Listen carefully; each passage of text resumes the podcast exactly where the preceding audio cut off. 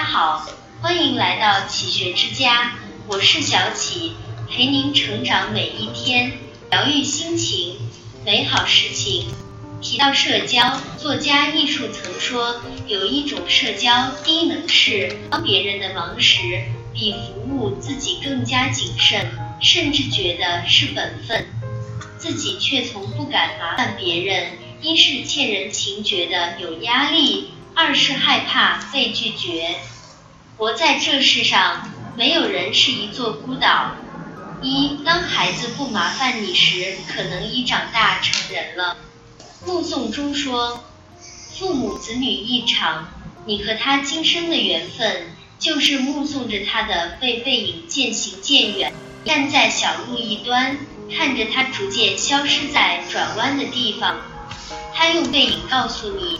不必追。当孩子不再麻烦你，他可能已经长大成人了。不要嫌孩子麻烦，你能陪伴的也就这么几年而已。不要抱怨陪孩子写作业辛苦，用不了几年。你看着孩子房间熄灭的台灯，会怀念那个小小的背影，坐在那里一会儿写字，一会儿玩耍，看着空荡荡的卧室。很想让他再坐在那里，可是他已经在千里之外。你终将明白，孩子给我们带来的快乐，不是成绩有多优秀，而是陪伴在他身边的时光，那是多么珍贵的缘分。二，当爱人不麻烦你时，可能已疏远了。什么是好婚姻？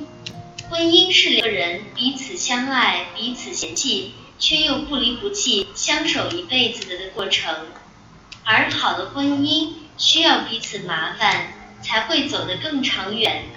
现在很多人在感情中总是嫌麻烦，送花嫌麻烦，牵手嫌麻烦，发信息嫌麻烦，殊不知很多婚姻就是在不想麻烦的树立中走向末路的。一个喜欢麻烦，一个喜欢被麻烦，这大概是婚姻中美好状态之一。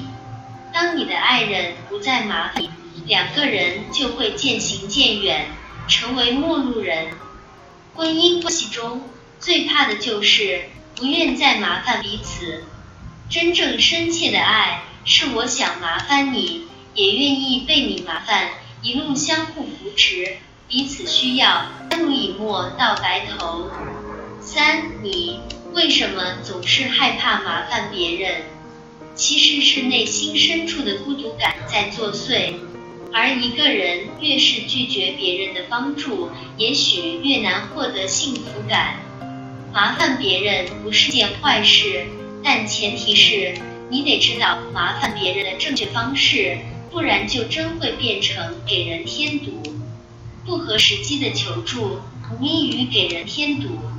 是否有空，可以试探性询问一下，不要一上来就提出你的要求。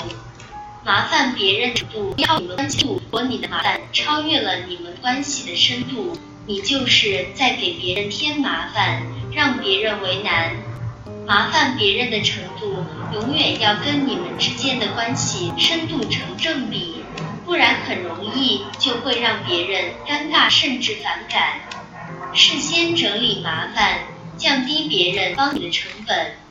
你要学会事先整理麻烦，以降低别人解决麻烦的成本。先尝试自己解决问题，确定自己解决不了后再求助别人，避免让对方在基础性问题上浪费时间精力，降低帮助你的成本。强调可选择，不给别人造成心理负担。